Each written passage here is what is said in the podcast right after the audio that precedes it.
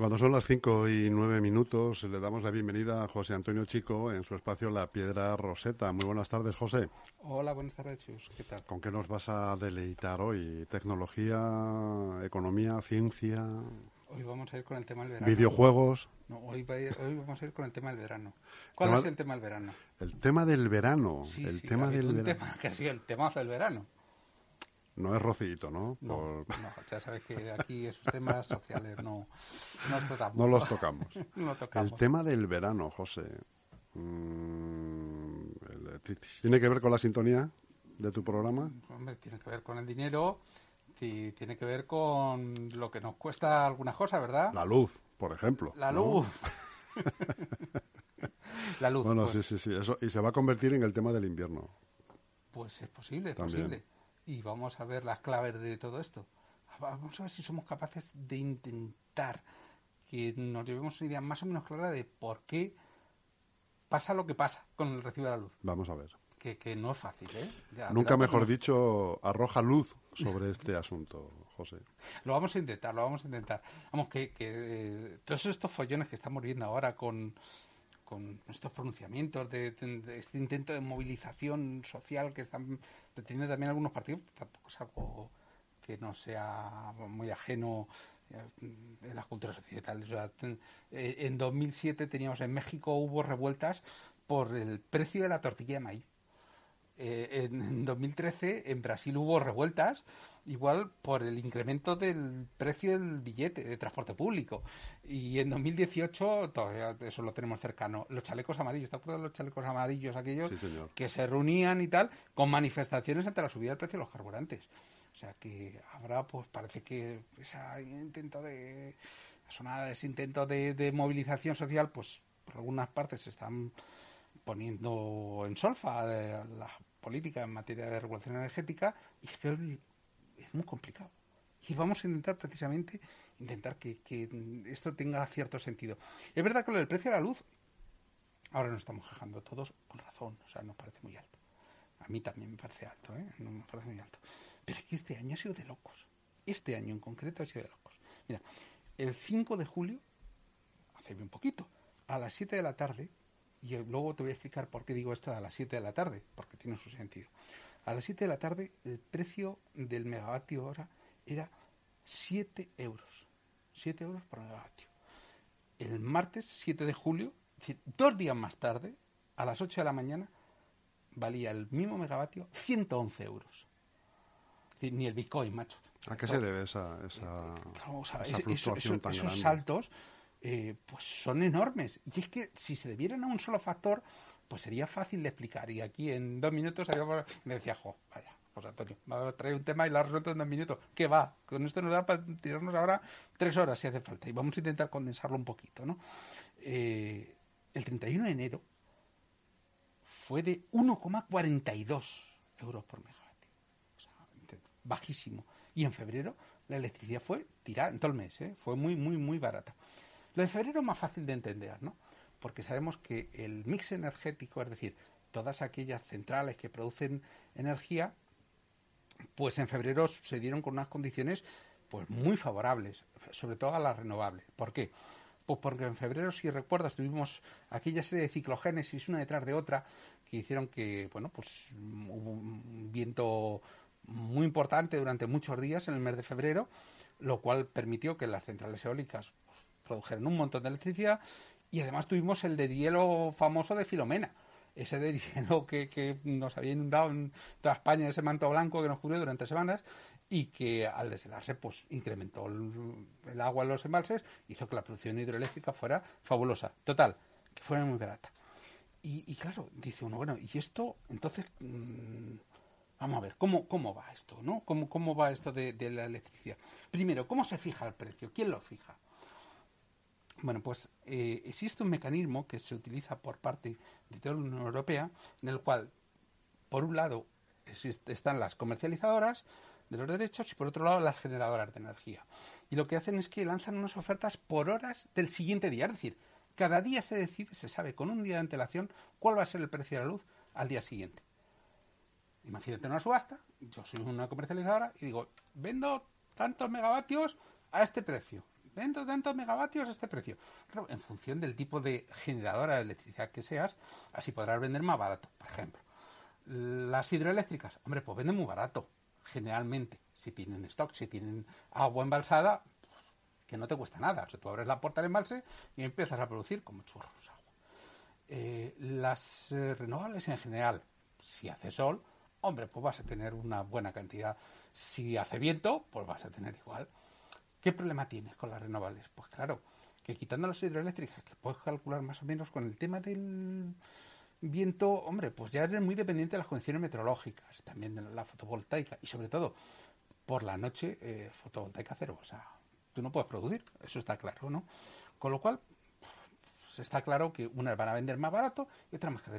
Bueno, entonces, ¿cómo, ¿cómo va esto? Bueno, pues en esa oferta que se hacen las generadoras, primero entran las más baratas, es decir, aquellas que producen energía a través de las renovables, y luego las más caras. ¿Cuáles son las más caras? Las centrales de ciclo combinado para que nos entendamos, lo que hacen es quemar gas. Si tú quemas gas, que es bastante caro, pues claro, eso no lo puedes vender al mismo precio. Y el sistema europeo, no español, ¿eh? europeo, es lo que se llama un sistema marginalista, es decir, que se paga el precio del último megavatio que cubre la demanda y que es ofertado por una comercializadora. Como entran al principio las más baratas, las nucleares, por ejemplo, las nucleares siempre están produciendo. Pues ahí es fácil, ¿no? pero la más cara, la de combinado, que entran las últimas, pues claro, ahí sí que depende mucho el precio, porque su precio va oscilando extraordinariamente en función de los derechos de emisión que tienen que pagar y demás cosas que vamos a ver a continuación. Total, que como digo, no importa lo barato que hayan producido algunas compañías la electricidad en un día, porque si al final para cubrir la demanda hace falta, aunque sea un poquitín, aunque sea un poquito de energía, eh, que provenga de una central de ciclo combinado, vamos a tener que pagar a ese precio. Vamos, imagínate que tuvieras que... El otro día Aymar Bretos, el láser, decía, eh, es que estamos pagando aquí chorizos a precio solomillo. es verdad. O sea, estamos pagando por una energía que en teoría es barata, porque las, una vez que tú tienes la infraestructura construida, el mantenimiento es relativamente barato, en una nuclear o en una hidroeléctrica, en la producción de energía en buenas condiciones, pues no tiene coste y lo estamos pagando al precio del más caro de, ese, de ese gas, ¿no? Que nos viene. Claro, te dices, bueno, ¿y este gas?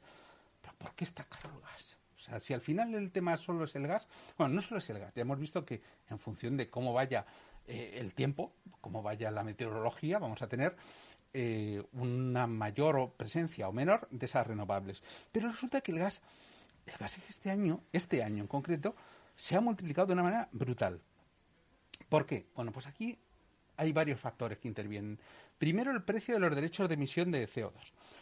El precio de estos eh, derechos de emisión han cambiado extraordinariamente. Tú fíjate que en enero costaba el precio de emisión de una tonelada de CO2 33,4 euros. En febrero, 37. En marzo, 40. En abril, 45. En septiembre, 61. O sea, todos los meses ha ido subiendo. aquí no, sí que no ha habido. Y hace un año eran 26 euros. O sea, han subido extraordinariamente. ¿Y por qué? Pues porque ha habido una especulación por parte de bancos, de fondos de inversión, de brokers, de intermediarios financieros, que lo que han hecho es coger y comprar derechos de emisión para el futuro vamos a tener derechos de poder emitir para poder vender a las empresas, que, a las grandes eh, industrias que necesitan eh, estos derechos de emisión para poder trabajar. Lógicamente, tienes que, no puedes decir, no, no, eh, paro y el día siguiente continuamos. No, no, tú tienes que continuar todos los días. Los costes de, parar son extraordinariamente grandes para una gran industria. Pues nosotros los vamos a almacenar porque sabemos que esto va a ir cada vez a más. Y además, la propia Unión Europea, en un principio, tenía pensado eso. Es decir, vamos a intentar que los derechos de emisión de CO2 cada vez sean más caros. ¿Para qué? Para propiciar un cambio, una transformación del modelo energético de tal manera que cada vez sea más rentable producir electricidad con, eh, con otras posibilidades distintas de las del ciclo combinado, es decir, con energías renovables. Claro, esto suena muy bien. Pero es que, claro, no es muy fácil. O sea, tú no puedes decir, no, aquí construir una presa. Pues una presa es una, una, operación de ingeniería fabulosa que tiene unos costes altísimos y aquí en España alguna presa más podremos hacer, pero poco más. ¿Quién tiene esos derechos de emisión basados sobre todo en una, en una emisión muy barata, eh, pues aquellos países nórdicos, Noruega por ejemplo, que tienen un montón de electricidad proveniente de energía hidroeléctrica. A ellos no les cuesta, además ellos allí llueven mucho, o sea, no van a tener ese problema. Por eso no es, claro, dices, bueno, pues si esto, si esto nos afecta a todos los países de Europa, pues será igual para todos. Pues no, es que a uno de los que más afecta es España. ¿Y por qué? Primero, porque no tenemos esas posibilidades que tienen los países nórdicos de tener una gran recursos una, una, gran generación de efectivamente hídricos a través de esos recursos hídricos. Y segundo, porque legalmente tenemos una limitación en el desarrollo de las nucleares. ¿Por qué hemos decidido no continuar con las nucleares? Claro, en Francia se ríen de nosotros. Porque ellos sí que tienen. Porque ellos, no, no es que sí que tengan, es que tienen un montón. Un montón de ellas. O sea, en Francia hablamos de más de 100 centrales nucleares. Es una barbaridad. la producción de energía eléctrica allí, que prácticamente es un monopolio um, estatal, porque mm, el mayor accionista de electricidad de Francia, eh, que es la compañía generadora, eh, que, tiene todas las centrales nucleares es el Estado francés. Con lo cual allí tiene pues una barbaridad. Claro, ¿qué es lo que propicia esto? Pues esto ha propiciado también en su momento que cuando hablaban de este, de este modelo energético tal, decidieran los franceses, por una cuestión en su momento de que había un claro monopolio, decir, bueno, pues no vamos a incluirlas en este mercado mayorista a la hora de fijación de precios. Y la Unión Europea lo aceptó. Lo aceptó porque decían, es que vamos a intervenir, o sea, el propio Estado va a jugar y por eso se, está la excepción francesa de las nucleares. En Noruega también tienen su excepción con los recursos hidráulicos porque tienen un montón. El caso es que en todo el resto de Europa eh, hay una mayor presencia de, sobre todo, de, recursos de renovables, hidráulicos y, nucleares.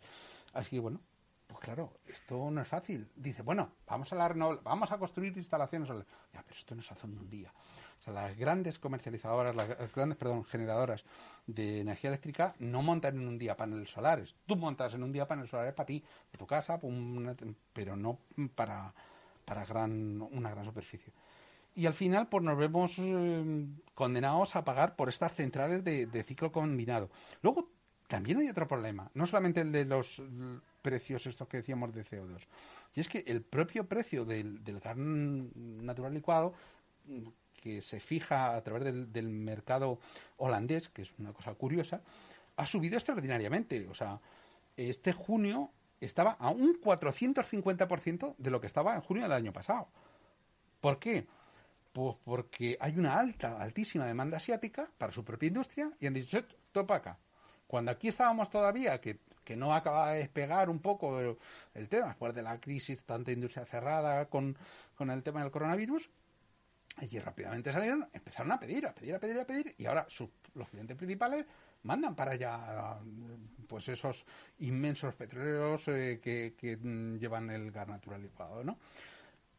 Por otro lado, la producción que venía a través de Noruega, pues se ha reducido mucho, porque parece que los yacimientos ya no son tan, tan explotables. Tenemos otros, otros gasoductos, uno que viene de Rusia, y con el cual siempre hay muchos problemas porque la productora rusa es Gazprom y ya sabemos el problema que tenemos con Rusia y es que aunque hemos construido grandes infraestructuras, Estados Unidos dice, cuidado, que os vais a hacer muy dependientes de esto. Tenemos el problema de Argelia, que en Argelia tenemos eh, también la importación de gas a través de España y Marruecos ha dicho, oye, esto hasta ahora estábamos de acuerdo en que íbamos a pagar y teníamos un precio, pero es que yo creo que a partir de ahora, mm, esto, a partir de ahora quiere decir el año que viene, partir de 2022 este acuerdo ya no hay que renovar los derechos, lo que ellos pagan, digamos, Argelia, eh, por, por esa eh, infraestructura, infraestructura por el paso de gas a través de su país, eh, es que igual no me interesa. Entonces, todo esto está haciendo que se Todos son líos y problemas. Efectivamente, todos son líos y problemas. O sea, al final dice, madre mía. O sea, Oye, José, ¿y por qué crees que dice el, el presidente ha dicho hoy que a finales de año se pagará lo mismo que se, se abonaba en 2018 en la factura de gas, del, de la luz? Bueno, primero porque es que estamos en una situación especialmente eh, compleja en este momento, porque en verano cuando hay una menor producción eh, de energía hidroeléctrica, cuando se agotan entre comillas, eh, la, capacidad de los embalses, por un lado, y ha habido muy poquito viento. O sea, hemos tenido un verano bastante benigno en la parte final, donde no ha habido mucho viento. Conforme se vaya incrementando esa capacidad eólica, que en España muy, muy, muy importante, incluso más que la solar, pues eh, se supone que va a recuperarse. Claro, ten en cuenta que si, si son capaces los generadores de vender energía más barata, ellos van a vender toda la que puedan, lógicamente, todo su excedente, porque a ellos no les cuesta nada. Ellos dicen, no, no, si es que está, está entrando la energía. Y al final, ¿quién no va a entrar en la subasta? Pues las centrales de ciclo combinado, con lo cual el mercado bajará. Bajará de una manera importante. También se espera que con el tiempo en otoño pues se vayan rellenando los pantanos. Bueno, eh, lo que pasa es que lo de los pantanos es una cosa que es que es escandalosa. todos hemos visto en estos días eh, qué lo ha ocurrido con algunos pantanos, ¿no? Y es que estaban vacíos. O sea, los habían vaciado. ¿Pero por qué? Pues simplemente porque, oye, interesa mucho. O sea, tú eres una empresa y dices, no, no, es que hoy te pagamos la electricidad a cuatro veces lo que tú pensabas que ibas a cobrar por ella te pagamos el, agua al final desembalsada. Pues te pones a desembalsar, mientras no tengas otra regulación legal que te diga, oye, tú no puedes, pues es lo que tiene el libre mercado, ¿no? Un mercado escasamente regulado. Eh, tú metes, metes, metes, metes y oye, haz todo lo que puedas. es un, al final, ¿qué es lo que te encuentras? Pues que es una vergüenza. Es una vergüenza porque mm, han explotado de una manera inmisericordia algunas eléctricas, en especial las hidroeléctricas. Mira, tenemos ahí eh, el pantano de Zamora, que, que, ha sido, lo han dejado, lo han pasado de un ochenta y tantos a un 11% en cuatro meses. O sea, lo han vaciado entero. Pero bueno, si nosotros hacemos lo que debemos, si nosotros no, oye, como empresa, ¿cuál es nuestro objetivo? Ganar el máximo posible dentro de la ley. Y es difícil, es difícil decir, no, el problema es Flanito, Flanito, éticamente, de luego, reprobable su actitud, pero los límites no están nada claros, no está suficientemente regulado hasta dónde. ¿Cómo se puede hacer eso? Pues es que es muy complicado. Es muy complicado. O sea, regular hasta dónde puedes, qué es una ganancia excesiva para una eléctrica, por ejemplo, no está regulado en ningún lado. Entonces, no es fácil y, soluciones. ¿Crees que, haría falta una regulación en ese sentido? Yo creo que sí. Creo que sí, porque es que si no, mm, nos vemos abocados a, vivir. Eh, porque volver a, la, a lo nuclear tampoco se contempla, ¿no? Es algo que está ya enterrado y. está enterrado primero porque si quisiéramos volver a lo nuclear ahora mismo, algunas empresas estarían encantadas de hacer unas inversiones a largo plazo para ello. Primero, tendría que haber un movimiento de la opinión pública muy a favor del tema. Y por el contrario, la opinión pública yo creo que se ha manifestado de una manera bastante clara en contra de la nuclear. En contra de lo nuclear. Yo creo que es un debate que en su momento teníamos que haber explotado, mm, digamos, eh, más al fondo. Es decir, tenemos que ser consecuentes. Yo estoy de acuerdo con que no tengamos nuclear, pero que eso nos va a llevar a que tengamos la luz más cara, eso es seguro. O sea, eso es seguro. Luego, pues eso, que nos guste, pues oye, que no, no nos gusta. Como decía, al final, ¿tenemos soluciones? Hombre, pues, pues es que no hay soluciones fáciles. Es decir, el gobierno, por ejemplo, ya ha puesto en marcha una solución, ha dicho, vamos a bajar la fiscalidad. Pero claro, eso es pan para hoy, hombre, para mañana. Es decir, ¿quién te dice que no van a continuar las operaciones especulativas? Diciendo, bueno, pues ya que has bajado por un lado, nosotros vamos a subir nuestros márgenes por otro. Porque al final funcionan como un pequeño oligopolio todas estas eh, generadoras. Y es que es muy difícil, no se pueden meter más, ni puedes quitarlas tú. Porque se le ha propuesto, por ejemplo, en la Unión Europea, se le ha dicho, oye, ¿y si regulamos? ¿Y si hacemos como en Francia que quitamos? Aquí el hay que seguir las reglas del libre mercado y no vamos a dejar tocar ni un, ni un pelín posible apuesta a lo mejor, que se ha oído estos días, vamos a crear una, empresa pública de electricidad. Como la tienen en Francia, ¿no?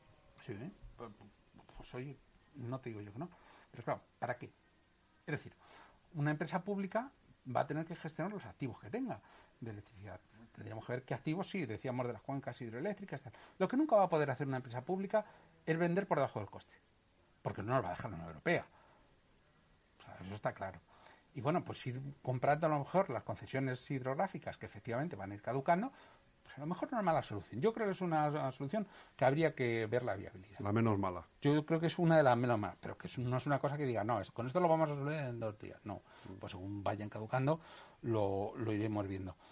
Y ya bueno, pues desde el punto de vista más ideológico, pues puedo decir, bueno, Pues esto hay que repensarlo del todo. Hay que repensar que realmente el modelo europeo tiene que ir a unos costes de la energía que sigan asociados al precio de tonelada de CO2, que entendamos que hace falta una inversión brutal en grandes renovables, ponernos a montar um, plantas eólicas, eh, eh, plantas solares a tutiplén, pero aún con toda la inversión, que gran parte de la inversión que va a venir de la Unión Europea va a ir destinada a eso, precisamente a ese fin, aún con todo eso, se estima que tardaríamos en tener un mix, es decir, una mezcla de todas las fuentes de energía suficiente como para abastecernos sin necesidad nunca, o prácticamente nunca, de, de centrales de ciclo combinado, unos 15 años.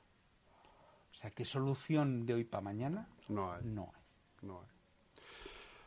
José Antonio Chico, como anécdota a tu espacio, te, te- te tengo que comentar que la persona que estaba antes que tú aquí es el alcalde de Batres, que ha sido el único en España que se ha querido negar a pagar el recibo de la luz y ha salido además en todos los medios por este asunto. Nos estaba comentando además que han venido a entrevistarle de la televisión rusa, de Miami, de un montón de televisiones de España, auto- autonómicas. Esto tampoco defraudado porque ningún alcalde le ha seguido en ese sentido, pero viene a colación con esta explicación que nos has dado sobre, has arrojado un poco más de luz sobre el recibo de la luz. Pues sí, de- yo creo que esta- este tipo de posición, mm, ¿qué quieres que te diga? Románticamente puede resultar interesante, ¿no? Me niego a pagar el... Pero que la práctica... Claro, él, fíjate, sugería, en un momento dado, ha sugerido los medios que si todos los alcaldes se unieran, o todos los ciudadanos, nos eh, negásemos a pagar la luz, igual la cosa cambiaba, ¿o no? ¿Cómo ves tú ese, ese escenario? Pero ¿y eso luego cómo se come? O sea, no- mm, si tú te niegas como ciudadano a pagar la luz, la empresa que te suministra, la suministradora te va a cortar la, la luz. Es decir, yo soy, intento ser realista. Es decir, como oposición, a mí me parece muy bonito. Es decir, bueno, pues... Pero Romántico cuando, es, cua- pero, cuando, pero cuando te corten la luz, ¿qué haces? Tú imagínate que lo hiciéramos aquí en, en, en y nos cortara la luz a los ciudadanos, no tuviéramos un encendido, no pudieran salir directamente, mm, no se pudiera abrir las puertas de los Pues sería ¿no? un, un escándalo mundial, ¿no? Sí, no, pero lo harían, ¿eh? O sea, no dudes de Te que cortan la luz, sí claro. Vamos a ver. ¿A quién se deben las grandes, la- la- las grandes comercializadoras? ¿A, a quién se deben? A sus accionistas. Y sus accionistas dicen, mira, a mí no me cuentes rollos, yo lo que quiero es llegar... Que, cuidado, con eso no defiendo el modelo, ¿eh? No es que a mí me parezca maravilloso y diga, no, no, el modelo capitalista... No, yo creo que el Estado se tiene que repensar, se tiene que repensar muchísimo. Pero claro, esto da para otro debate. Ya, ya. Muy bien, José. Pues te espero para el próximo debate, entonces. Muy bien, Un saludo grande. igualmente.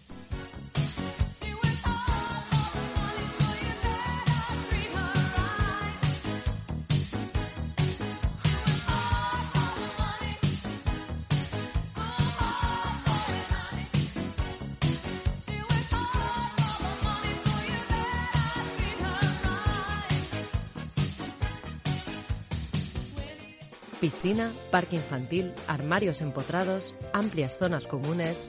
Residencial Molinos 4. Tu vivienda en Getafe. 174 viviendas en régimen de cooperativa